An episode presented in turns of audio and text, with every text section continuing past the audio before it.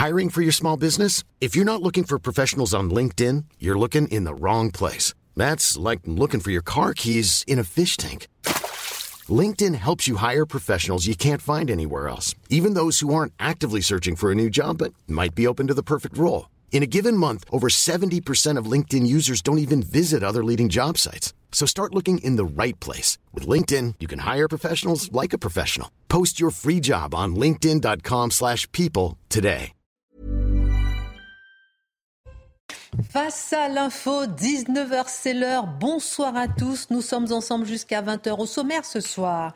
14e journée de mobilisation contre la réforme des retraites qui est en forte baisse. La CGT annonce 900 000 manifestants en France, dont 300 000 à Paris, mais 281 000 en France et 31 000 à Paris, selon la police. Forte baisse, mais les agressions contre les policiers perdurent avec quelques tensions. Est-ce un échec total? Est-ce la dernière manifestation? Est-ce l'échec de Sophie Binet? Le visage de ce dernier baroud d'honneur, osons le dire.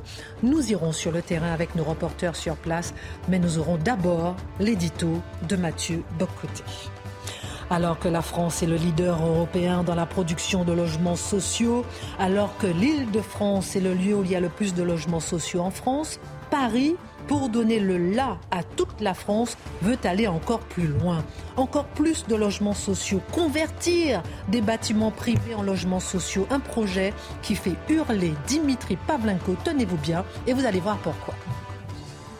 Alors que le président algérien doit effectuer une visite d'État en juin en France sans s'être reporté, Édouard Philippe jette un pavé dans la mare. L'ancien Premier ministre préconise la dénonciation de l'accord de 1968 avec l'Algérie et il durcit son discours sur l'immigration. Il nous appartient en tant que nation de dire qui nous sommes et qui nous voulons accepter sur notre territoire. Pourquoi ose-t-il proposer ce qu'il n'a jamais fait quand il était chef du gouvernement? Décryptage de Charlotte Dornelas. L'actualité, oui, mais connaître son passé aussi. 6 juin 1944, 5000 bateaux au large des falaises de Normandie s'apprêtent à libérer près de 150 000 hommes. Cinq grands points de débarquement. Intéressons-nous avec Marc Menon à deux d'entre eux. Omaha Beach, où les Américains sont en force, et Juno, où avec les Anglais et les Canadiens se tiennent les 177 Français, les seuls Français à participer à cette page de l'histoire. Ces hommes menés par le commandant Kiefer vont jaillir. Le dernier survivant français a été célébré par Emmanuel Macron aujourd'hui. Marc Monod raconte. Et puis, un homme transgenre, enceint, fait la une du magasin Glamour UK le Parisien s'en fait l'écho aujourd'hui. À 27 ans, le Britannique Logan Brown a donné naissance à une fille. Et cette photo que vous voyez a été prise deux semaines avant l'accouchement. Il en est fier. Est-ce honteux d'être choqué? L'édito de Mathieu Bocoté. Voilà une heure pour prendre un peu de... Enlever la photo. On va la remettre tout à l'heure parce qu'il y, a des vapeurs un peu sur la table. Allez, une heure pour prendre un peu de hauteur. C'est parti.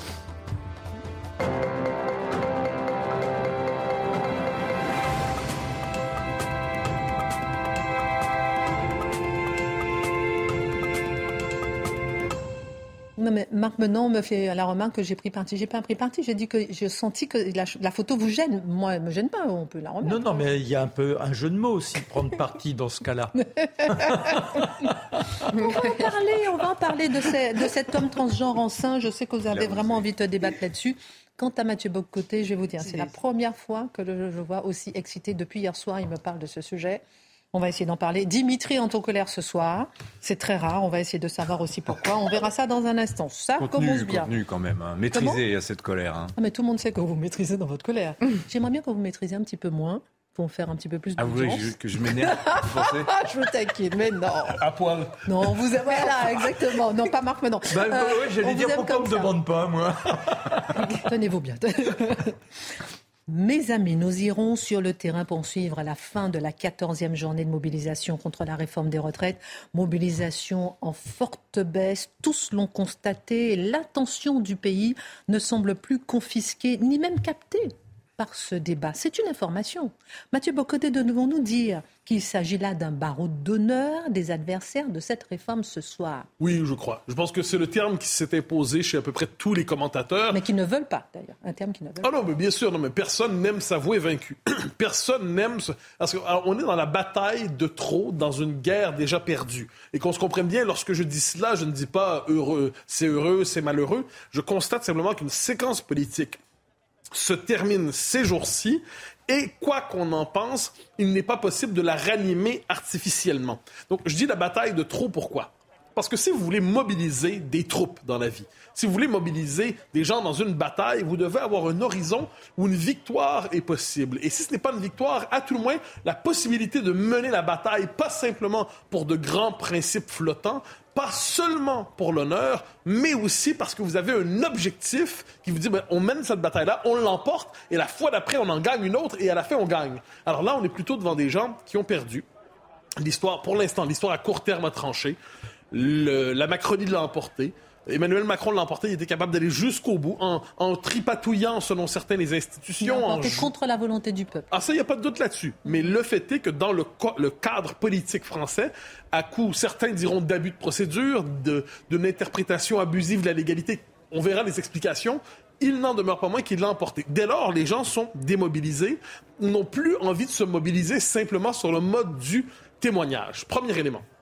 Deuxième élément qui compte aussi, un pays ne peut pas, ou un peuple ne peut pas être absorbé par une seule question pendant six mois, pendant un an, sans qu'on assiste à une forme d'atrophie de son sens civique. La question des retraites a beau être importante, très importante, absolument importante selon certains, elle n'épuise pas le destin de la nation française. Et d'autres questions ont été refoulées ces derniers mois, ont été étouffées, ont été laissées de côté, au grand bonheur, soit dit en passant, d'une bonne partie du commentariat, d'une bonne partie des médias, pour qui, dès que les questions sécurité, identité, immigration surgissent, ils nous disent c'est pas des vraies questions. Ça n'intéresse pas les Français.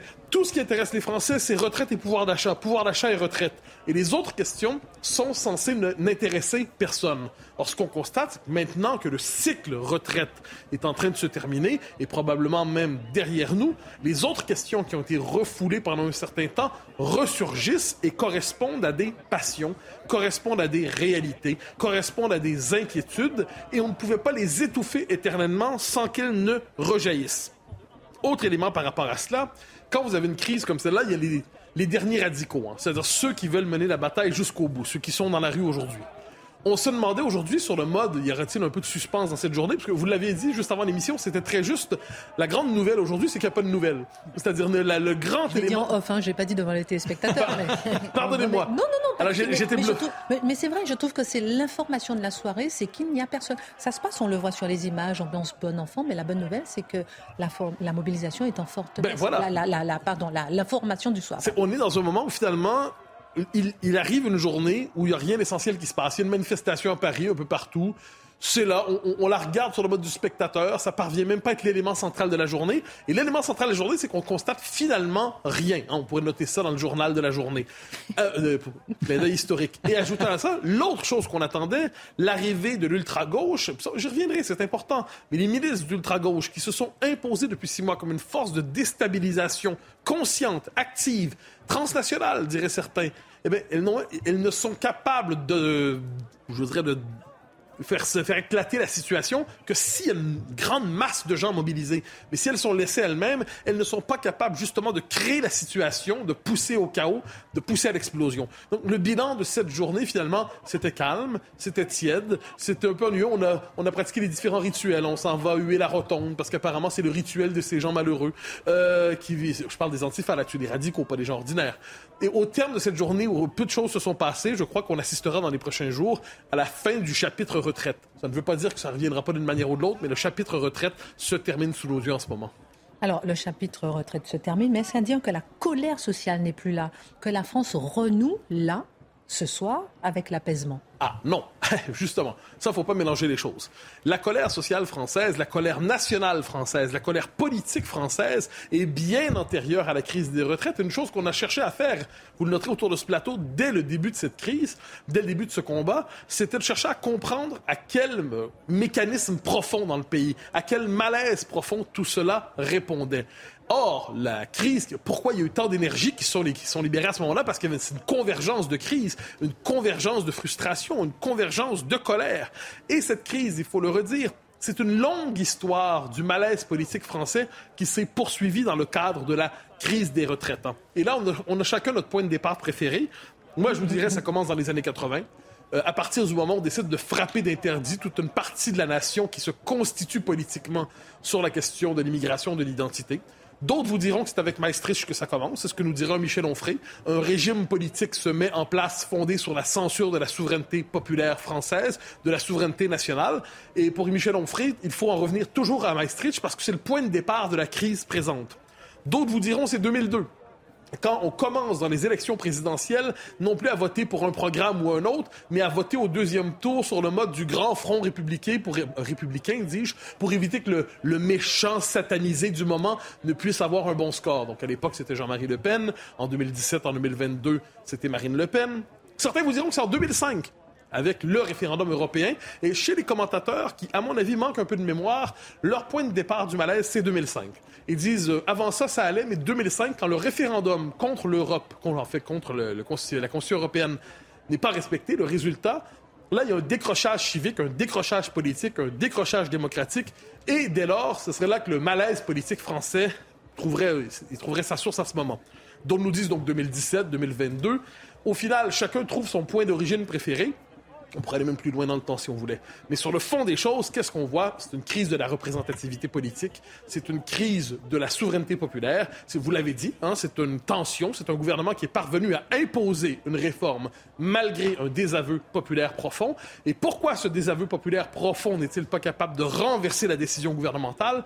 Parce qu'il est écartelé entre des oppositions irréconciliables, ce qui fait le bonheur du bloc central qui ne se maintient qu'en jouant les oppositions, en les divisant, les extrémisant pour faire en sorte qu'ils ne puissent pas se coaliser ou participer au pouvoir ou créer une alternative. Donc, la colère est encore là. Elle va rejaillir demain, après-demain, après-après-demain sur d'autres enjeux. Des questions sociales, probablement des questions identitaires probablement, des questions culturelles probablement. On ne sait pas sur quel enjeu cette colère va surgir, mais la France est riche, porte en elle plusieurs possibles jacqueries. Une révolution, j'en suis pas certain, mais elle porte en elle, ne serait-ce que l'histoire en témoigne, plusieurs jacqueries, et on peut être certain que des Gilets jaunes à aujourd'hui, une énergie s'est accumulée, elle ne s'est pas gaspillée. Je ne sais pas comment ça va rejaillir, mais ça va rejaillir. Personne n'a l'impression en ce moment que la France est pacifiée. Jeudi, la loi euh, sera-t-elle abrogée avec la proposition de loi Lyotte? En tout cas, bon, un vote est prévu qui a peu de chances de passer. Mais Mathieu Bocoté, quel, que retenir finalement de ces mobilisations au cours de ces derniers mois? Ben, Quelques leçons, je dirais, de sociologie politique pour comprendre euh, là où ça. Qu'est-ce que ça nous dit sur l'état de la France, ces mobilisations à répétition? Et là, on, enfin, on pourrait faire une longue, longue liste, mais je note quelques éléments qui me semblent les plus importants. Premièrement, notez l'énergie politique immense qu'il faut dépenser pour faire une réforme qui, on, le disait au début, on l'a oublié au fil du temps, à l'échelle européenne est une réforme jugée mineure. Donc l'énergie politique qu'il faut pour faire une réforme qui, en dernière instance, aura des effets très limités et qui va exiger dans les prochaines années une nouvelle réforme de même nature pour ajuster les insuffisances de la, de la présente. Donc tant d'énergie, tout ça pour ça. Premier élément. Deuxième élément, la réhabilitation des syndicats. Certains l'ont dit, on se retrouvait pendant un temps avec une colère sociale qui ne parvenait pas à se mobiliser, qui n'avait pas de vecteur de mobilisation. Eh bien, les syndicats ont permis à cette colère de se canaliser en donnant, et c'est de manière étonnante, c'est le partage des rôles. La gauche modérée était dans la rue et la gauche radicale était à l'Assemblée. Donc ça, c'est assez intéressant de voir espèce de, de basculement des rôles avec Laurent Berger comme chef des modérés, Jean-Luc Mélenchon comme chef des insurgés la question, le rapport, euh, la rupture peuple-élite n'est jamais plus vrai que maintenant.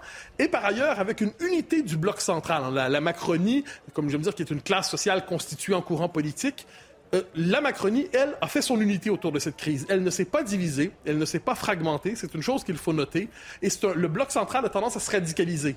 Donc, euh, le monopole de la raison, le monopole de la démocratie, le monopole de la République, le monopole de la légalité, le monopole du jeu parlementaire. Et je ne suis pas certain que cette radicalisation du bloc central qui l'emporte en triomphant euh, soit bonne, une si bonne chose que ça pour la démocratie. Crise, l'écart noté souvent entre légalité et légitimité. Là, on arrive, quand on parle de crise de régime, il faut, le faire encore, quand vous avez un système politique qui n'est pas capable de produire de la légitimité et qui s'enferme dans une légitimité, légalité asséchée, ça participe à la crise démocratique. Deux derniers points. Euh, l'instrumentalisation de ce sujet, je trouve, je l'ai évoqué, pour marginaliser toutes les autres questions du débat public. Hein. Il y avait les retraites, les retraites, les retraites, le reste ne comptait pas. Un dernier point, le retour de l'ultra-gauche milicienne dans la vie politique. Euh, bien que plusieurs cherchent à faire croire que le danger, c'est l'ultra-droite qui serait partout, dans les faits, c'est l'ultra-gauche qui est menaçante dans les rues. Pour le reste, on se reverra à la prochaine crise. On se reverra à la prochaine crise latente, comme vous dites. Dans un instant après, euh, Dimitri, nous irons euh, sur le terrain voir un petit peu ce qui se passe. Comme je disais, effectivement, il ne se passe rien. C'est une information. On va voir ce qui se passe. On voit sur les images que ce sont c'est une ambiance bon enfant. Il n'empêche qu'une euh, équipe de CNews a été victime d'une agression, que nous avons une caméra cassée. Donc nous irons rejoindre de nos reporters dans un instant. Pour l'instant, Dimitri, on va s'arrêter sur un projet très important qui intéresse toute la France. Parce que quand ça commence à Paris, on le voit ensuite en France. Le Conseil de Paris a adopté hier un nouveau PLU, Plan local d'urbanisme. C'est le document cardinal pour l'aménagement de la ville à horizon 2035-2040. Pour le logement, c'est l'un des gros sujets de la semaine. L'accent est mis sur le logement social. Mmh. La municipalité de gauche, on le sait bien, vise 40% de logements public, c'est-à-dire essentiellement social. Est-ce que c'est bien adapté, première question, dans la capitale de France, où le prix moyen du mètre carré dépasse encore les 10 000 euros? Bah, c'est une excellente question et c'est vrai qu'en découvrant euh, le, plan local d'urbanisme parisien, alors c'est le projet, hein, ça va être soumis à un débat public maintenant, je me suis quand même dit que la majorité de gauche qui fait la loi au Conseil de Paris euh, avait des fantasmes un peu soviétique. Alors, en fait, l'histoire politique, c'est qu'Anne Hidalgo, elle s'est retrouvée, passez-moi le jeu de mots, entre le marteau et l'enclume, entre la faucille et le mur végétalisé, plus exactement, parce que d'un côté, vous avez ces alliés communistes qui sont surnommés euh, par les écolos les bétonneurs, et qui, eux, rêvent de préempter tous les bâtiments de Paris pour les transformer en logements sociaux. Donc ça, c'est l'aile communiste. Hein. Et en face, vous avez les écologistes qui, eux, bah, raseraient, tout pour n'y planter que des arbres, quitte à virer tout le monde, en fait. Hein. Et au milieu, vous avez Anne Hidalgo, qui aurait bien continué à faire du Anne Hidalgo, c'est-à-dire en fait du social-libéralisme un peu à la londonienne, vous voyez, avec trois pots de fleurs et un budget participatif. Un peu l'idée, voilà. Alors tout ça, ça nous donne ce qu'on appelle un PLU bioclimatique. C'est comme ça qu'il est vendu par euh, la mairie de Paris. Alors c'est un document quand même de 3000 pages, hein, euh, c'est dense, dans lesquels il est prévu alors, avant de vous parler du logement social, je m'attarde quand même sur l'aspect climatique parce que quand même, je pense que vous n'allez pas en revenir. Alors, il est question d'abord de. Je vous sens très remonté là. Racontez-nous. Non, un peu amusé, un peu euh, pas, pas, surpris tant que ça finalement, parce que c'est très dans l'ambiance, dans l'humeur de l'époque, en particulier à gauche. Alors, il est prévu par exemple de désimperméabiliser 40% de l'espace public. Alors, ça veut dire quoi? Ça veut dire on va enlever le bitume à Paris. Hein. Ça veut dire y compris dans les parkings.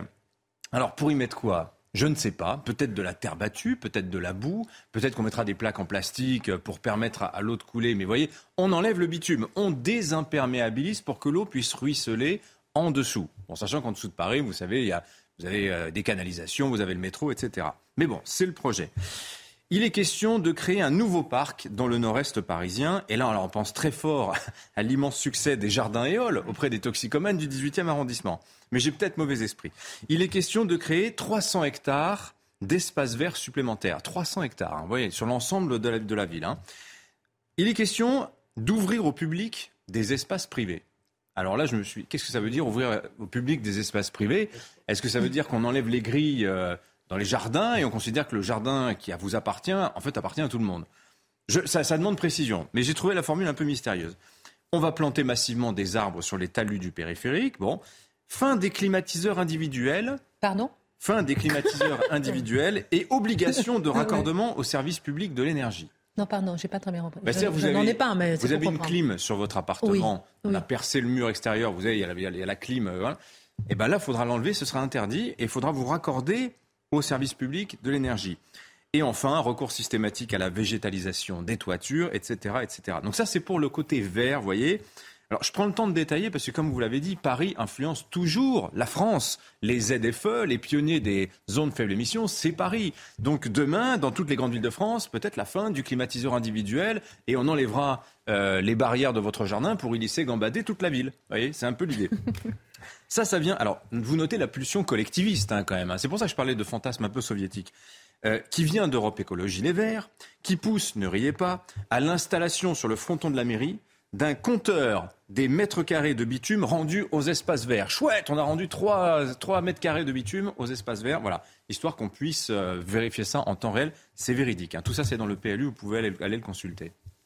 Non, pendant ce temps, par exemple à Dubaï, on peut faire 137 euh, km en 12 minutes avec une nouvelle capsule. C'est-à-dire que les choses avancent tout en respectant. Euh, euh, euh, chacun voit midi à sa porte, chacun voit le progrès à sa porte. Hein. Bonne réponse. Que prévoit mm. Dimitri Pavlenko, le PMU bioclimatique de Paris pour un légende, c'est-à-dire autrement dit le logement concrètement. Alors tout à l'heure vous avez soulevé le paradoxe d'un projet qui érige le logement social en priorité absolue de la ville la plus chère de France au mètre carré et même l'une des villes les plus chères du monde.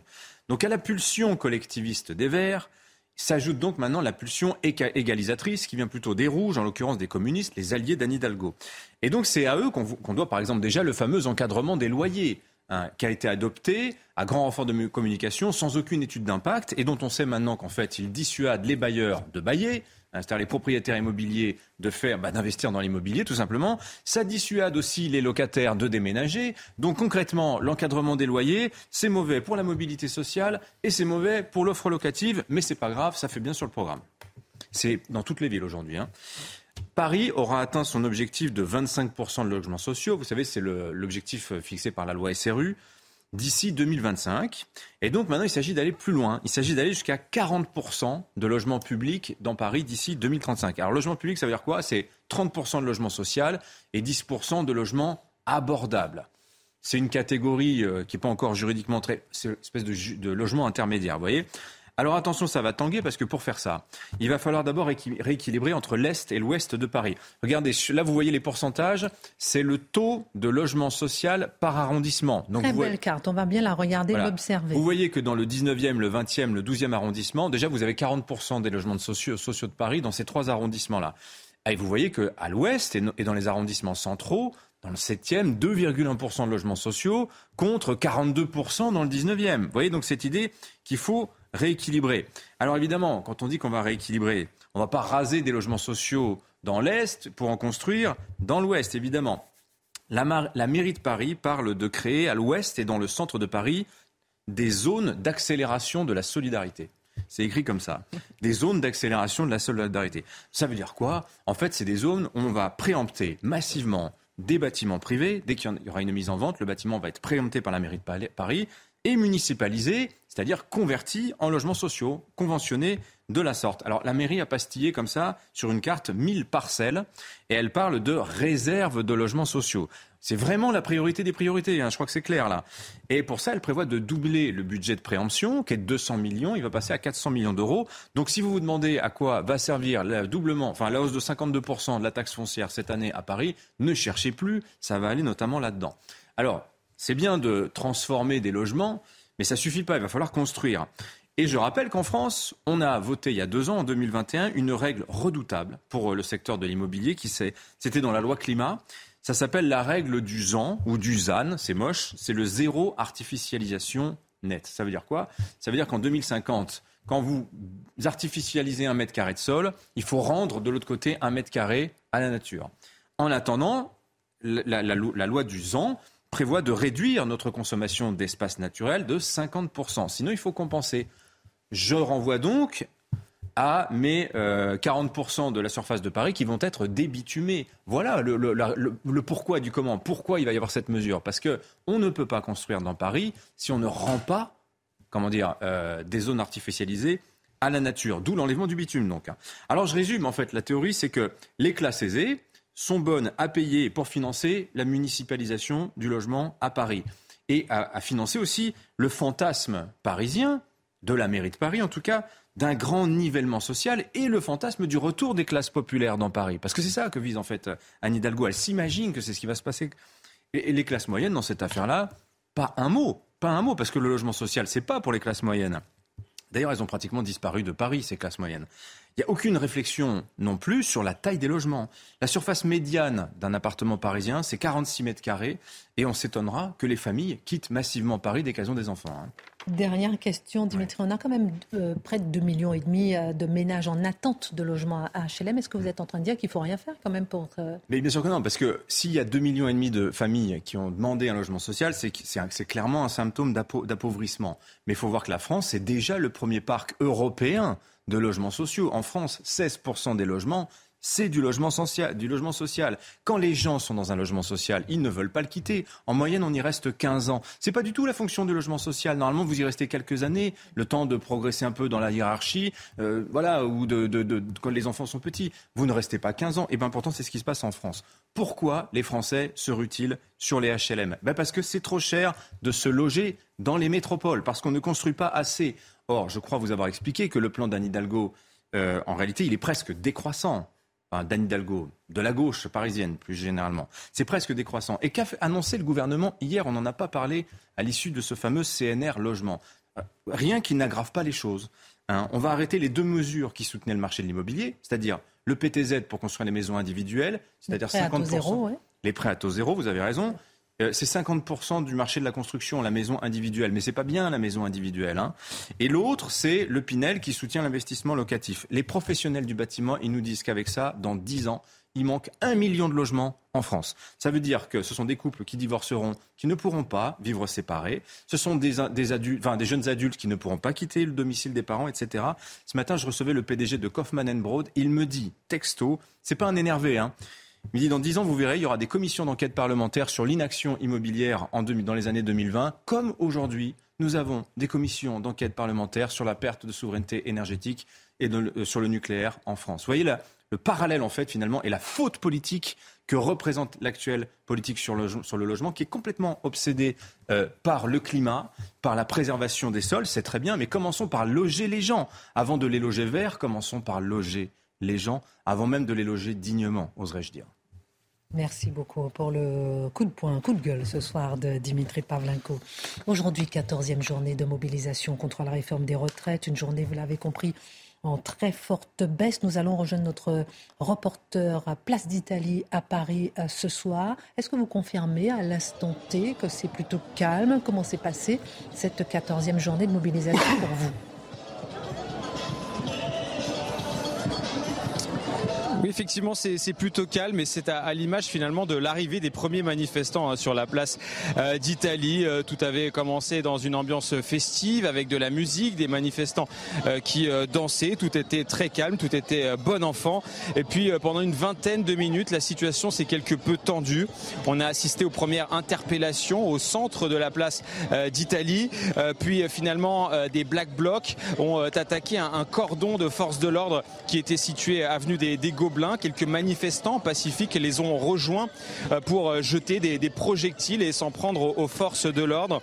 Euh, on a assisté aussi à un, mouvement, un mouvement un peu de, foule, un mouvement de pagaille, au moment où des, forces de l'ordre ont tenté d'interpeller un individu qui s'est faufilé parmi les derniers manifestants qui arrivaient car on pensait cette manifestation terminée mais finalement ce cortège était scindé en deux.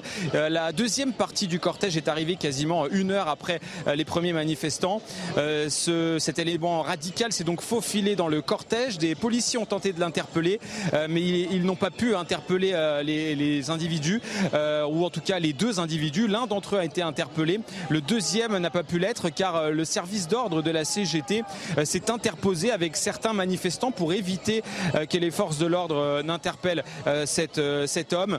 Finalement, la situation est redevenue assez calme. Les manifestants ont rejoint le centre de la place de la République. Où finalement, ils profitent euh, du beau temps parisien, de la chaleur parisienne. On les voit patauger dans l'eau, boire euh, des verres, euh, déguster certains, certains mets voilà, que l'on peut trouver sur cette place de la République, certains sandwichs. Tout se passe pour le mieux pour le moment, mais les forces de l'ordre commencent à encercler petit à petit hein, ce centre de la place d'Italie, sûrement pour tenter d'évacuer dans les quelques minutes qui arrivent, ou peut-être les heures qui arrivent, tenter d'évacuer ces derniers manifestants qui profitent donc euh, du beau temps parisien. Merci infiniment à notre reporter sur le terrain. On voit ambiance bon enfant, ça danse, ça chante, ça mange, ça boit, mais forte euh, baisse de la mobilisation. On ira hein, dans un instant encore sur le terrain pour voir un peu à quel point euh, c'est calme et à quel point la, voilà, la France est en train de passer à autre chose, même si on attend le vote qui, a priori, ne servira à rien dans 48 heures. Un moment important de l'actualité, Édouard Philippe euh, donne une longue interview après des mois de silence. Il revient, Charlotte Dornelas, avec le thème de l'immigration dans l'Express. Il faut s'arrêter sur cet entretien. Dites-nous pourquoi. Alors d'abord le choix du sujet, c'est la première chose qui, euh, qui frappe, c'est-à-dire que Édouard Philippe revient en effet, bon bah, il n'a jamais fait mystère de ses ambitions euh, et à la fois celles qu'on lui prête pour 2027 et lui de revenir dans le jeu politique et il décide de revenir avec le sujet de l'immigration. C'est pas le premier, c'est pas le dernier et euh, c'est probablement pas le dernier. Et simplement, il arrive avec un constat extrêmement fort, beaucoup de courage. J'ai compris, je comprends les Français, ils n'en peuvent plus. Je vais vous dire pourquoi. Mais on, comprend que le reste du temps, on nous explique en effet que c'est un sujet complètement annexe, que ça n'intéresse personne. Mais on remarquez qu'on voulait vous vous installer dans le jeu politique et donc dans le jeu électoral avec une chance de gagner, vous revenez avec ce sujet-là. Bon. Euh, et alors, euh, Édouard Philippe assume le constat et nous dit maintenant il faut du courage, il faut lever les tabous. Il les lève un peu après d'autres gens, si je puis me permettre, hein, parce que c'est un peu tempête dans un verre d'eau quand même. Bon. Alors, il dit, un, euh, Édouard Philippe, il parle d'une accélération très forte du changement démographique depuis les années 2000. C'était il y a 23 ans, les années 2000 il nous dit depuis les années 2000, il y a une très forte accélération et il y avait déjà une immigration assez forte dans les années qui précédaient. Il nous dit c'est une augmentation considérable du nombre d'étrangers. Il, il nous donne tous les chiffres et un changement aussi dans leur provenance géographique, c'est-à-dire une immigration extra-européenne essentiellement, qui change forcément la nature de l'immigration. Bon, et il conclut en disant Rien dans cette évolution ne correspond à un choix politique ou à une décision que nous aurions prise. C'est une immigration du fait accompli. Alors on a, une nouvelle formule. En l'occurrence, il a, il, a, il a raison. C'est-à-dire qu'on le dit, euh, on le dit souvent, euh, euh, même ici. Hein. C'est-à-dire qu'il n'y a à la fois pas de choix politique, il y a une impuissance politique à faire le contraire, ça c'est sûr, et il n'y a certainement pas une décision que nous aurions prise collectivement, puisque les Français, d'abord, on leur a jamais demandé leur avis, et quand on leur demande, soit dans les instituts de sondage, soit dans les études, ils disent clairement le contraire. Très bien. Alors ça a des conséquences cette immigration. On est tous d'accord là-dessus. Édouard Philippe, il focalise les conséquences sur l'embolie des services publics. C'est assez peu habituel de commencer par là, mais c'est assez intéressant parce qu'il nous dit, euh, il nous prend l'exemple par exemple de la Cour administrative d'appel de Paris et il nous dit près de 50% de l'activité de cette cour est liée aux droits des étrangers droit des étrangers. Donc c'est une conséquence de l'immigration extrêmement récente, hein, pas, euh, euh, pas de l'immigration sur le long terme. Ensuite, il nous dit le logement d'urgence en Ile-de-France. On construit, on construit des logements d'urgence et on est sans cesse absolument débordé. On en avait parlé assez souvent, notamment en raison du nombre d'étrangers à loger en urgence. Et ensuite, il nous dit la scolarisation euh, dans certains quartiers, euh, des quartiers dans lesquels les enfants parlent très peu le français, où évidemment l'effondrement du niveau euh, scolaire est très lié à cette non-maîtrise de la langue. Il prend ces trois exemples-là et donc il focalise sur les services publics. Un peu plus tard dans l'interview, il y a un des journalistes qui lui pose la question du lien entre immigration et insécurité. Il dit oui, bien sûr, il faut l'assumer aussi. les chiffres nous le prouvent et ensuite il faut se poser la question à partir de là. À partir de ce constat, Edouard Philippe, il nous dit il faut lever les tabous. Bon, premier tabou, il nous dit en effet, les Français veulent moins d'étrangers en France, mais il nous dit souvent, quand on rencontre des Français qui nous disent ça, ils parlent en réalité parfois de Français qui sont issus de la troisième génération de, l'immigration. Ah oui? Et il nous dit, c'est pas donc simplement un problème d'étrangers, mais d'intégration d'éducation, de civisme. C'est son triptyque euh, à lui, en l'occurrence. Très bien.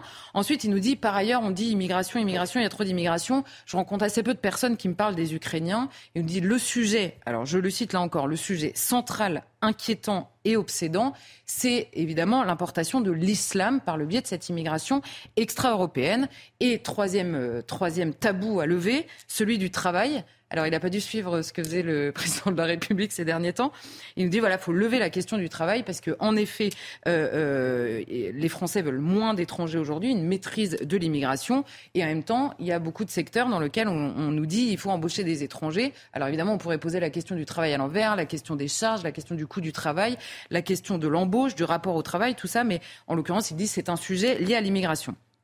Alors, ce qu'on constate surtout en lisant cet entretien, franchement, c'est que, un, nos responsables politiques savent pertinemment ce qui ne va pas, ils savent pertinemment ce qui ne fonctionne pas, et simplement, ils ne semblent s'en souvenir que lorsqu'ils envisagent une campagne électorale. Alors, Édouard Philippe, c'est la question que tout le monde se pose aujourd'hui. Est-ce qu'il a évolué justement sur cette même question Parce qu'il était Premier ministre. Il était chef du gouvernement. C'est ça. Alors, il, affirme, c'est une question qui lui est posée dans l'entretien. On lui dit est-ce que vous-même, euh, le fait d'être aux responsabilités, vous a fait changer sur cette question? Alors, il dit je le savais avant, bien sûr, tout ça. C'est pas très rassurant en fait, parce que s'il le savait avant, il a quand même été Premier ministre. Bon, donc il le savait avant, mais il a réalisé à Matignon que les instruments fonctionnaient mal. Il nous dit par exemple sur la politique d'asile. Alors là, autour de cette table, c'est quand même un sujet dont on parle souvent. On n'est pas passé à Matignon, on a compris que ça fonctionnait mal. Donc c'est pas très très rassurant non plus. Bon. Et euh, il dit donc, il identifie les problèmes majeurs, il a compris ce qui ne fonctionnait pas. On se dit, il va falloir encore combien de temps avant que ça se transforme en acte. Bon.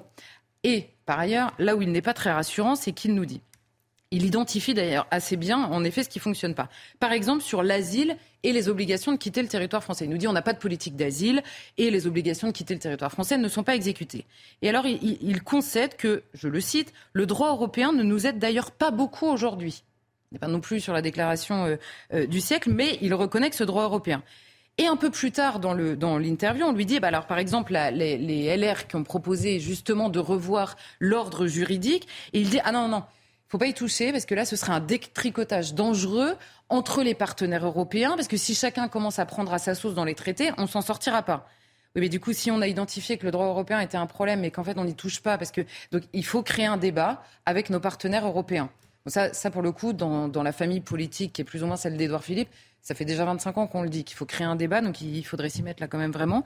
Euh, ensuite, il nous dit, je comprends la volonté des LR dans leur euh, décision justement de vouloir renverser l'ordre juridique sur cette question, mais il dit, dans les faits, ça s'appelle un Frexit juridique. En effet. Et il dit, je préfère un dialogue avec les juges, une discussion au sein de l'Union européenne pour justement savoir ce que le législateur français pourrait changer pour y arriver. Bon, Ensuite, il faut reprendre le contrôle, nous dit-il. Et on a vu, il, accepte même de dire qu'il faut changer certaines choses dans la Constitution pour y arriver. Mais il n'est pas favorable au référendum parce que l'article 11 de la Constitution ne sert pas à ça, parce que c'est toujours beaucoup trop compliqué. Alors, euh, comment on fait? Vraie question. Ensuite, il refuse de choisir. ça, il vous vous souvenez de l'histoire de la troisième génération qui pose problème aussi dans son, dans son assimilation, on va dire, à la France. Et alors, quand on lui pose la question assimilation ou intégration, puisque les républicains ont, ont remis le mot assimilation dans le débat, il dit Je refuse de, de choisir entre ces deux termes, ce sont des postures.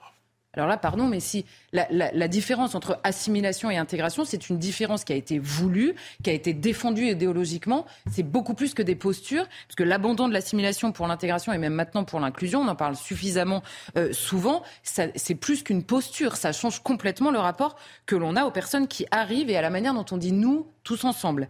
Ensuite, l'identité française. La question lui est posée. Alors déjà, chez Édouard Philippe, qui, quand même l'a réinvesti le champ de la droite, l'identité française, elle commence dans sa litanie des grands moments de l'identité, elle commence à la Révolution. Ça m'a un peu étonné quand même pour quelqu'un. Elle commence vraiment, il dit c'est la patrie des droits de l'homme, ensuite les révolutions successives, etc. Bon, très bien, mais bon, c'est, c'est, il me semble que c'est un peu plus que ça, mais bon, passons. Et alors, il nous fait, alors là, le refrain, euh, le refrain euh, très très habituel. L'identité française, la nation française, elle se construit avec un projet commun et non en faisant référence à une identité passée. Voilà, il faut vraiment arrêter avec ça, Édouard Philippe, si vous voulez qu'on vous prenne au sérieux et qu'on se dise là, il y a quelque chose de nouveau. Parce que franchement, le constat, en effet, il est clair, il est assumé dans la bouche d'Édouard Philippe, mais à la fin, on se dit quand même, quoi de neuf? C'est-à-dire qu'il glisse quelques nuances avec les LR, quelques nuances avec la Macronie, mais ça ne vous fait pas un personnage politique très nouveau. Alors, il appelle malgré tout à une remise en cause des accords de 1968 avec l'Algérie. C'est un sujet rarement abordé. N'est-ce pas un véritable changement qu'il propose ici? Alors c'est vrai que c'est ça qui a fait réagir toute la journée. Édouard Philippe en avait probablement conscience. Mais ce qui, ce qui, moi, m'a étonné toute la journée, c'est qu'on dit, ah bah, Édouard Philippe, là, quand même, il brise un tabou absolu. Alors, je, je, note quand même que Marine Le Pen demande à remettre ses accords en question. Éric Zemmour l'avait demandé pendant la campagne. L'ancien ambassadeur de France en Algérie, Xavier Driancourt, qui a beaucoup parlé euh, ces dernières années, le réclame lui aussi. Il a écrit là-dessus, il a fait une note pour la Fondapol extrêmement renseignée sur ce sujet. Donc, ouais, on comprend que dans la tête de tout le monde, il y a les gens qui sont les fameux obsédé de la question, parce que vous êtes soit obsédé de la question, soit vous en parlez de manière rationnelle. Bon, Édouard Philippe dit la même chose que tout le monde sur le constat, enfin que tous les gens que je viens de citer sur le constat, et tout simplement, lui, il le dit, donc lui, il a le droit de le dire. attention quand même, parce que s'il le dit trop, il va passer dans le camp de ceux qui sont obsédés de la question. Donc c'est compliqué quand même de s'y retrouver. C'est pas le premier à le dire, mais en effet, il a raison sur un point, c'est diplomatiquement compliqué à assumer. On se souvient de la crise avec l'Algérie parce qu'on avait réduit les visas, parce qu'ils ne reprenaient aucun de leurs ressortissants. Imaginez si on remet en cause euh, ces accords-là. Donc là, il va falloir quand même y aller, là, vraiment, parce que il faut, en fait, c'est pas très compliqué du côté français, hein, tout le monde sera d'accord, mais simplement, il faut dire à l'Algérie, maintenant, ça suffit, il faut les dénoncer de manière unilatérale. Bon. Et alors, il, il détaille pas tellement dans le, dans le, dans le, l'interview, pardon, mais il faut savoir que ces accords, ils sont en effet extrêmement favorables à l'Algérie. Ils sont conclus en 68 et entre 68 et aujourd'hui, la situation a un peu changé dans le rapport à l'Algérie, dans la question de l'immigration de travail, dans le rapport au nombre aussi euh, d'Algériens qui sont aujourd'hui en France et les dispositions un peu rapidement. D'abord, il y a l'attribution d'un titre de séjour qui est propre aux Algériens. C'est vraiment la disposition centrale de ces accords. C'est ça qu'il faut comprendre. Elle est valable 10 ans et vous n'avez pas du tout les mêmes exigences qu'avec les autres nationalités. Ça s'explique encore une fois dans l'histoire, on en parle souvent, mais aujourd'hui, évidemment que c'est une question qui, qui mérite d'être posée. Ensuite, vous avez un, un, le visa de long séjour n'est pas nécessaire pour le conjoint. Donc vous venez avec ce visa particulier. Votre conjoint, il peut vous rejoindre avec un visa touristique de court séjour et rester ensuite. Le conjoint algérien peut lui aussi obtenir ce fameux certificat de résidence algérien de 10 ans. Après un an de mariage pour les autres nationalités, par exemple, c'est 3. Bon, aujourd'hui, c'est quoi le lien, euh, euh, la nécessité aujourd'hui d'avoir une différence de traitement aussi énorme? En cas de regroupement familial, alors là, c'est, ça c'est magnifique. En cas de regroupement familial, l'exigence d'une intégration et insertion dans la société française qui est plus inscrite dans la loi que dans les faits, on ne va pas se mentir, mais, mais quand même, elle n'est pas soumise à vérification pour les Algériens. Pourquoi? C'est quand même très étonnant. Ensuite, le regroupement familial pour les Algériens en particulier, il est quasiment de plein droit aujourd'hui. Il peut quasiment jamais être refusé en vertu de ces accords-là, encore une fois. Il n'y a quasiment aucune possibilité, en tout cas administrative, de retrait du titre de séjour. Il faut que ça passe soit devant un juge, soit qu'il y ait une fraude avérée sur ce titre de séjour. Un Algérien sans papier, s'il peut justifier de sa présence, donc euh, clandestin, hein, illégal, s'il peut justifier de sa présence en France pendant dix ans et euh, a un titre de séjour immédiatement.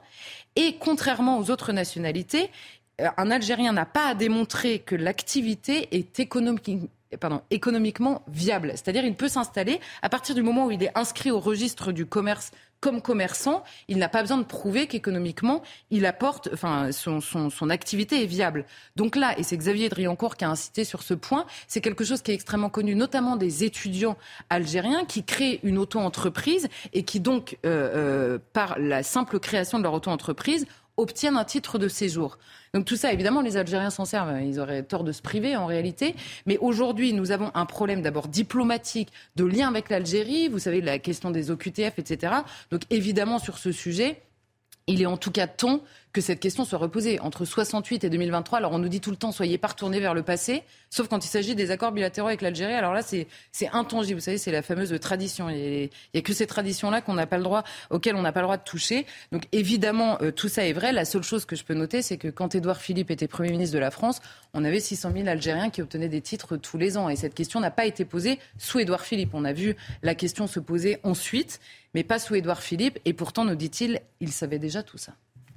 Moralité la moralité, à mon avis, il va falloir qu'il muscle un peu les choses euh, pour être euh, crédible. Non, mais j'allais dire moralité, peut-être question choc. Édouard Philippe va voter Eric Zemmour. Ah, ça, il faudra lui demander, mais c'est vrai, il pourrait venir sur votre plateau. Comme on disait du RN, il pose des bonnes questions, mais il apporte les mauvaises réponses. c'est ça, exactement. C'est l'inverse maintenant. Mais hors du pouvoir. Oui, il n'y a pas de doute là-dessus. Oui, bien sûr. Merci en tout cas pour votre regard. Avant de faire un saut dans l'histoire avec Marc Menon. On va faire un saut dans l'actualité. On va retourner sur le terrain puisque nous sommes à la 14e journée de mobilisation contre la réforme des retraites. Je le disais, une mobilisation en forte baisse. Il ne se passe quasiment rien, une ambiance bon enfant. Il n'empêche qu'une équipe de CNews a quand même été victime d'agression. Il n'empêche qu'il y a eu aussi, euh, place d'Italie, il y a quelques instants, une charge euh, euh, des, des, policiers. Alors, vous qui êtes sur place, notre reporter sur place, deux questions. Que s'est-il passé il y a quelques instants avec les policiers? Deuxième question très importante pour nous ce soir. Est-ce l'échec de Sophie Binet qui cristallise aujourd'hui le visage, qui symbolise en fait le visage de la mobilisation contre la réforme des retraites? Alors Christine, pour répondre rapidement à votre deuxième question, on a posé cette interrogation justement aux manifestants présents ici. Ils nous disent que non, ils ne pointent pas euh, la responsabilité de cette faible mobilisation euh, sur le dos, si on peut appeler ça comme ça, de, Sophie Binet, de la nouvelle patronne de la CGT. Ce qui pointe en revanche du doigt, eh bien, c'est le temps, le temps qui s'est écoulé entre la dernière mobilisation et celle qui a eu lieu aujourd'hui. Ils nous expliquent que eh bien, les personnes se sont euh, démotivées. Il y a eu une démobilisation. Il y en a même qui nous disent oui, c'est fini, on le sait, mais on veut quand même continuer à descendre dans la rue pour faire entendre notre contestation, notre mécontentement à la fois contre cette réforme des retraites et puis même euh, plus largement, plus globalement contre la politique générale du gouvernement. Alors tout à l'heure, il y a quelques minutes sur notre antenne, vous aviez euh, une image d'une place assez calme, comme vous disiez, bon enfant avec euh, notre autre reporter qui est présent sur le terrain, qui vous décrivait une ambiance bon enfant. Mais là, ce qui s'est passé il y a quelques minutes, c'est en effet une charge des policiers. Là, je ne sais pas si vous entendez un petit peu derrière moi. En fait, pour vous expliquer, on est place d'Italie. Sur cette place, vous avez une sorte de petit parc avec une fontaine. Et là, vous voyez en ce moment sur les images les forces de l'ordre qui sont en train de marcher sur cette fontaine. Leur objectif, eh bien, c'est tout simplement de faire sortir les manifestants de ce petit parc, de cette place, pour commencer la dispersion. Il est presque 20 heures. La mobilisation, elle a commencé depuis 14 heures. Maintenant, c'est la fin de la manifestation. On sent bien, les syndicats euh, sont partis. Les manifestants, pour la plupart, ont aussi quitté les lieux. Ceux qui restent ici, on le voit, ce sont ceux euh, qui sont, on va dire, les plus actifs, en tout cas les plus remontés contre les euh, forces de l'ordre. Certains étaient simplement là pour pique-niquer, mais on le voit, en a encore qui veulent ici venir pour en découdre contre les forces de l'ordre. Merci beaucoup pour ce point en direct sur le terrain de notre reporter sur place. S'il se passe quelque chose, évidemment, nous retournerons sur le terrain. Pour l'instant, ambiance bon enfant, fin de la 14e journée de mobilisation. Et on rappelle, dans 48 heures, un vote de la proposition de loi Lyot qui a peu de chances de passer. L'actualité, oui, je le disais en titre, mais le passé, connaître son passé, oui, aussi. Le 6 juin 44, 5000 bateaux au large des falaises de Normandie s'apprêtent à libérer près de 150 000 hommes. Cinq grands points de débarquement. Nous allons nous intéresser avec vous, euh, Marc Menant, à deux d'entre eux. Omaha Beach, où les Américains sont en force, et Juno, où les, avec les Anglais, avec les Canadiens, se tiennent les 177 Français, les seuls Français à participer à cette page de l'histoire, ces hommes se menaient par le commandant Kiefer. Imaginez ce que l'on ressent sur les bateaux qui approchent des falaises. Ça fait pratiquement 48 heures que l'on est à bord, entassé, secoué par les flots, le temps qui est mauvais et la peur, la peur qui vous ronge. Certains ont eu la possibilité de se préparer à ce qui les attend avec des entraînements de commando, dont ceux du commandant Kiefer. Il fallait courir pendant plus de 11 kilomètres avec 50 kilos sur le dos, monter les falaises jusqu'à l'épuisement de dormir que trois heures, se présenter tout pimpant et puis recommencer. Et ça pendant des mois. D'ailleurs, à ce camp, lorsqu'on s'y présentait, il y avait des tombes, et on vous disait ce sont ceux qui sont morts pour se préparer. En réalité, c'était des tombes fictives, mais c'était pour décourager ceux qui ont eu, eu quelques mollesses. Parmi ces hommes, il y en a deux sur lesquels nous nous arrêterons. Il y a Marc Tubé et Gwenaël Bolloré. En réalité, là, on les connaît sous le nom de Bollinger, car ils ont peur de quoi? Eh bien que leur famille éventuellement soit menacée si on découvrait qu'ils participent à ces entraînements. Et là, eh bien, ils se souviennent de ce qu'ils ont traversé. Gwenaël, petit bonhomme, à 16 ans déjà au collège, il disait Moi, je veux partir à Londres, je veux aller lutter. Et il a réussi à vendre son cheval, sa jument qu'il aimait bien. Et avec cette somme, il a acheté un vieux rafio. Et avec les copains, on est parti et Marc Tubé les a rejoints, les deux cousins. Ensuite, il y a eu cette formation. Et là, eh bien, arrêtons-nous, retournons du côté d'Omaha Beach. Vous avez les Américains, des jeunes comme eux. Ils viennent de plus loin. Qu'est-ce qui les attend? Ils ne connaissent rien de la France, ne savent même pas où ils vont jaillir. Ce qu'ils constatent, c'est cette mer qui les chahute. C'est ce temps qui est gris. Et puis soudain, à cinq heures, le silence le plus total. Comme si l'on pouvait disposer d'un temps, d'un temps de suspension. Il n'y a rien. C'est tout juste si les mouettes qui commencent avec le jour à se manifester n'ont pas la majesté du ciel pour elles. Et le tintamarre commence avec les avions. Ce sont les bombardiers qui ont été envoyés sur les falaises derrière afin de diminuer la force allemande. Mais malheureusement, avec le mauvais temps, ils ont tiré trop loin, mais les fumées restent. Et quand le jour véritablement se lève, eh bien là, les barges, quand elles vont s'ouvrir, seront pour ceux qui seront les premiers à se jeter à l'eau, seront de véritables pièges de mort. À bord d'une de ces barges avec les Américains, il y a Robert Capa, un journaliste. Eh oui, il est là pour life. Il descend à reculons et pourtant la mitraille commence. Il à ses côtés les explosions. Il se tourne. C'est un cerveau qui vient de l'éclabousser. Il tirera, lui, sans six clichés, avant qu'un des patrons de la barge le protège en le jetant dans l'eau, noyant la pellicule et pour autant, il sauvera.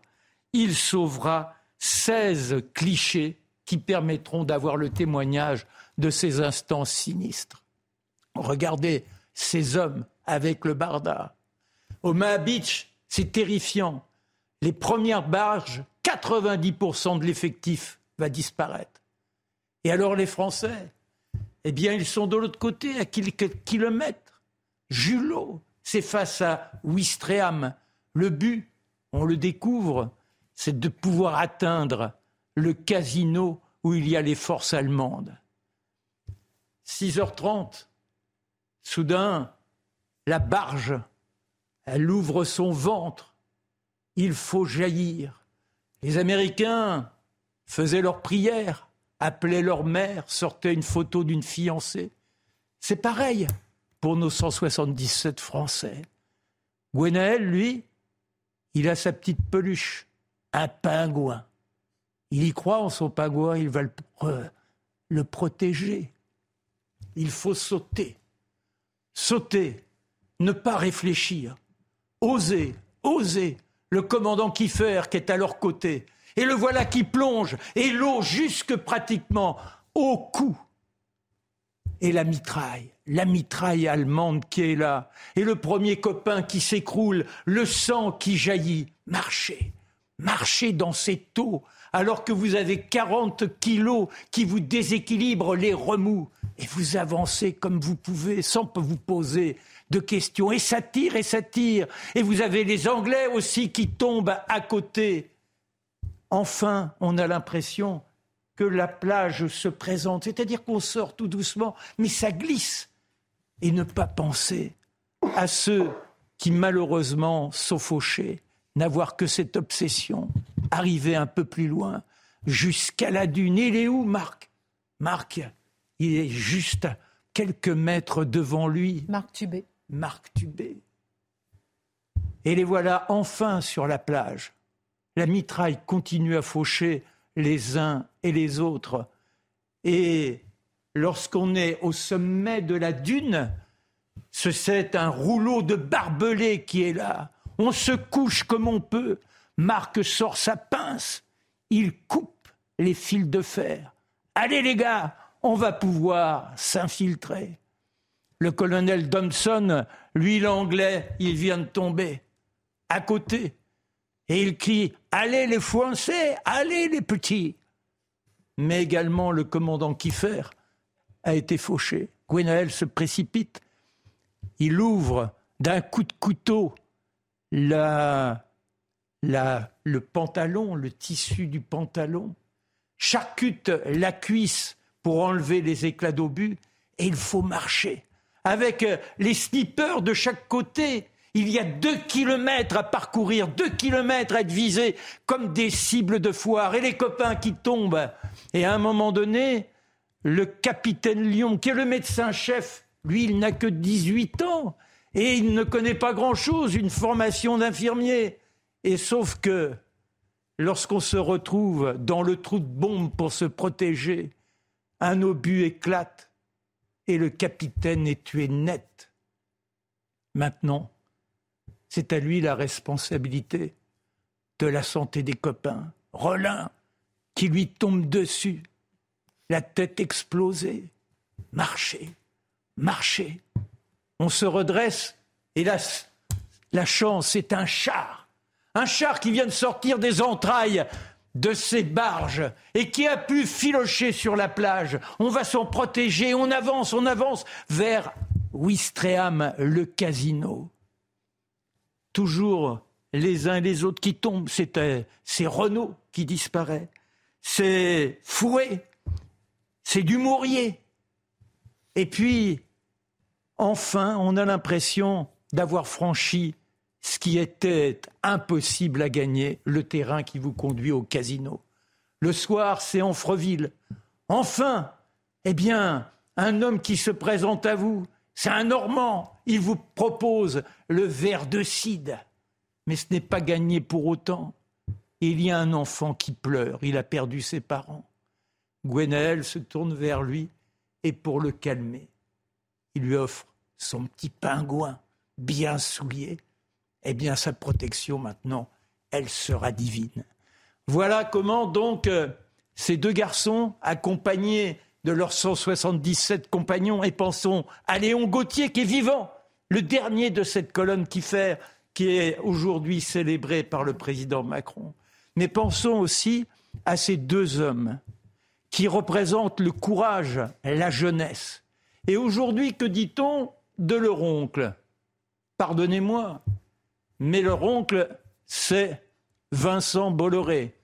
Et quand on écoute certains, comme Madame Tondelier, eh bien, il serait un suppôt de nazi, il serait un fasciste.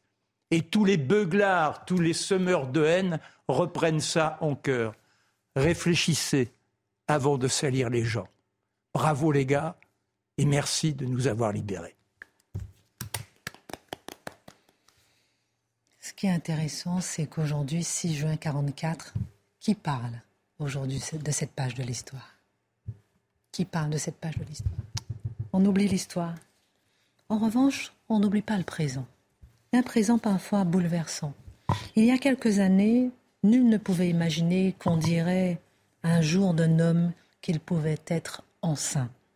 Depuis quelques mois, euh, toutefois, le thème revient en boucle, si vous avez remarqué, des deux côtés de l'Atlantique. On l'a vu hier dans Le Parisien, euh, qui nous apprenait qu'un important magazine britannique, Glamour, intitulé Glamour, a placé en couverture un homme enceint pour faire la pédagogie de cette nouvelle réalité. Sommes-nous, Mathieu Boccoté, appelés tôt ou tard à tous reconnaître qu'un homme peut porter un bébé? Une question que je vous pose d'autant plus qu'hier on parlait, je le mets dans ce contexte, de la disparition de la fête des mères ça peut bouleverser. Ah ben, vous avez tout à fait raison de placer ça dans ce contexte. Au même moment où on nie l'instinct maternel, en expliquant que l'instinct maternel est un fantasme réactionnaire et une vaste supercherie, au même moment, on nous explique qu'un homme peut être enceint ou enceinte, je ne sais pas comment dire. Alors, je, je vais vous faire un peu de lecture, en fait, parce que de temps en temps, il faut laisser parler ces gens-là pour voir comment se structure leur imagination. L'homme enceint ou enceinte dont nous parlons ici, qui est une femme à l'origine bien évidemment et qui a euh, euh, changé d'identité de genre, comme on dit, c'est Logan Brown. Logan Brown, donc c'est un Britannique, je vous en dirai davantage sur lui. Et à la, euh, à la une, vous voyez le slogan Trans Pregnant Proud. Donc, autrement dit, la fierté parentale trans.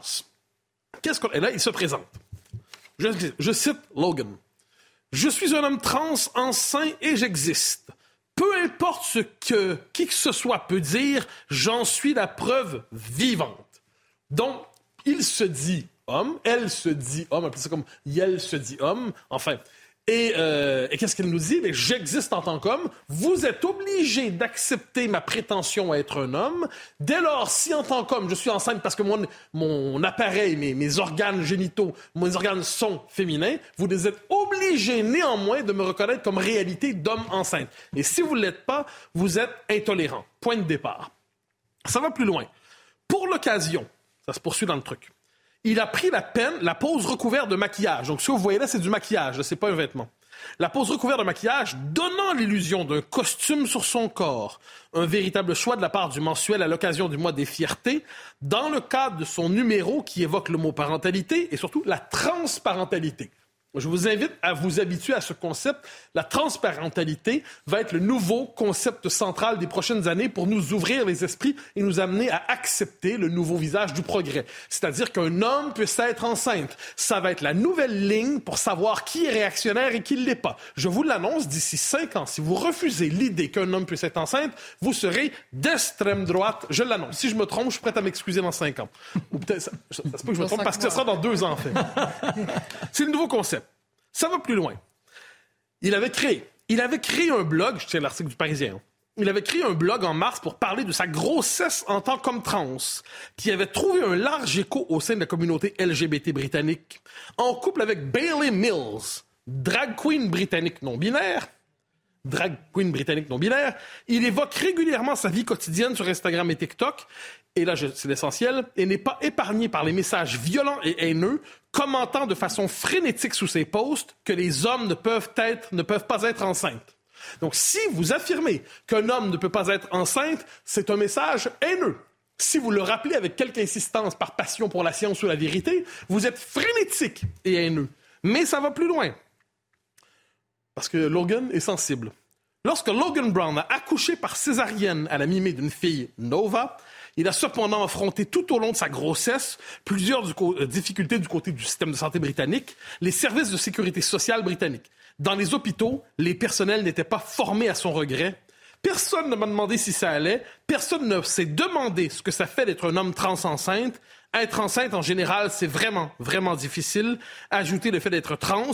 Et là, il se désole que le personnel ne soit pas formé. Le personnel n'est pas formé à sa réalité. Et dès lors, il faudrait rééduquer le personnel des hôpitaux pour s'assurer que chacun puisse désormais s'adapter à la réalité de l'homme enceinte. D'ailleurs, n'est-il pas, est-ce qu'on voit pas déjà aujourd'hui le fait que certaines maternités sont rebaptisées services de néonatalité? Parce que maternité, maternité, ça fait référence à la mère, la mère classique, la mère biologique, la mère réactionnaire, évidemment, parce qu'ancrée dans la nature biologique. Et là, faut, et là, vous savez, j'ai souvent parlé de ça ici, l'anatomie du vocabulaire trans. Donc, par exemple, si un homme se fait réopérer, hein, vous savez, pour euh, se faire euh, un changement de sexe véritable, comment doit-on nommer le fruit de cette réopération? Est-ce que l'homme a désormais un vagin, par exemple? Non, il a un front hole, un trou en avant, je cite, hein, c'est pas moi qui cite ça. Est-ce qu'on doit parler du lait maternel? Non, on doit parler du lait humain. Et je pourrais multiplier les exemples. Donc, on est ici devant une, revendication au cœur d'un magazine important qui nous dit si vous n'êtes pas d'accord avec ça, vous êtes réactionnaire. Si vous n'êtes pas d'accord avec ça, vous êtes fermé d'esprit. Et c'est relayé dans le Parisien avec beaucoup de complaisance, je tiens à le dire. Dernière question. Quel est le sens, Mathieu Bocoté, de cet acharnement et qu'est-ce que ces militants cherchent finalement à prouver ah, Ça, pour moi, c'est l'essentiel. Nous devons nous sortir de l'esprit l'idée que nous sommes devant une mode, une espèce de mode qui, qui va bientôt passer. Ce n'est pas une mode. On est devant une révolution idéologique qui traverse tout le monde occidental et qui prend plusieurs visages. Là, ça frappe le monde de la mode, du glamour, appelons ça comme ça. C'est aussi présent dans les écoles avec les drag queens qui sont de plus en plus présents dans les écoles, ne l'oublions pas. C'est présent au cœur des programmes de révolution, euh, d'éducation sexuelle dans les écoles. On en a parlé ici sur ce plateau. Lorsqu'on dit aux enfants, vous savez, vous pouvez avoir des doutes sur votre identité sexuelle à l'adolescence, mais vous n'êtes pas obligé de changer de sexe. Ah, mais ça, ça c'est gentil. Merci de nous le rappeler. Euh, rappelez-vous, le planning familial l'été dernier qui avait présenté, il dit, ici nous savons qu'un homme peut être enceinte. Et la ministre Rome, Isabelle, Rome, je crois, oui, avait dit à ce moment-là, ben, on est d'accord avec eux. C'est, un homme peut être enceinte et si vous n'êtes pas d'accord avec ça, vous êtes probablement transphobe, vous êtes probablement fermé.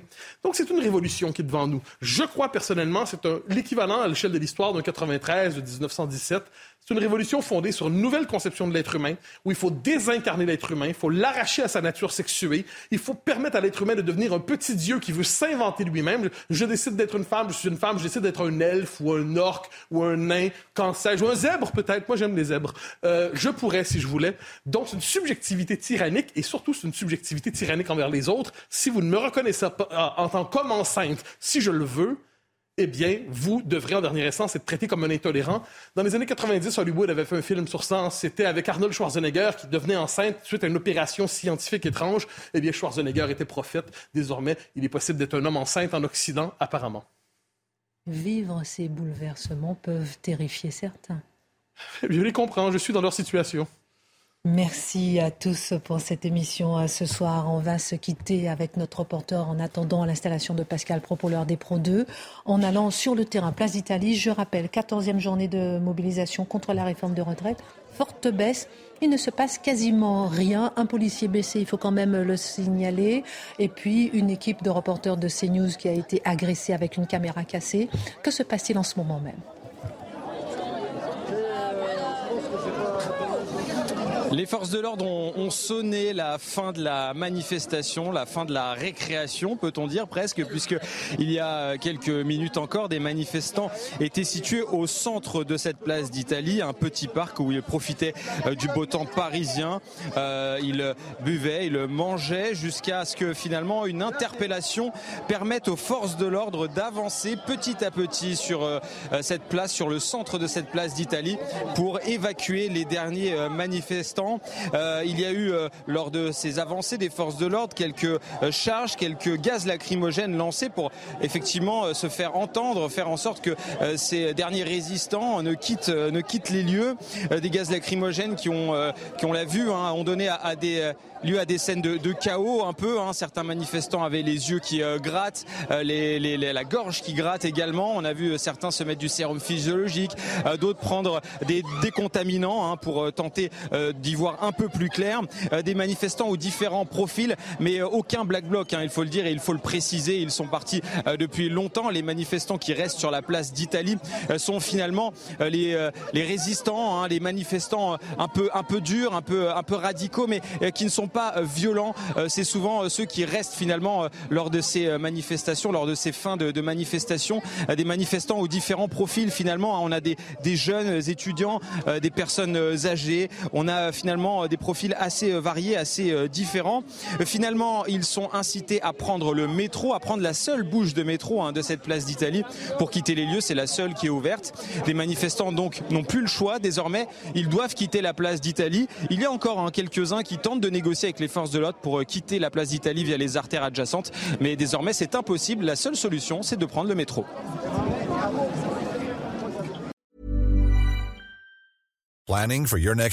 Elevate your travel style with Quince. Quince has all the jet-setting essentials you'll want for your next getaway, like European linen, premium luggage options, buttery soft Italian leather bags, and so much more. And it's all priced at 50 to 80% less than similar brands. Plus, Quince only works with factories that use safe and ethical manufacturing practices. Pack your bags with high-quality essentials you'll be wearing for vacations to come with Quince. Go to quince.com slash trip for free shipping and 365-day returns.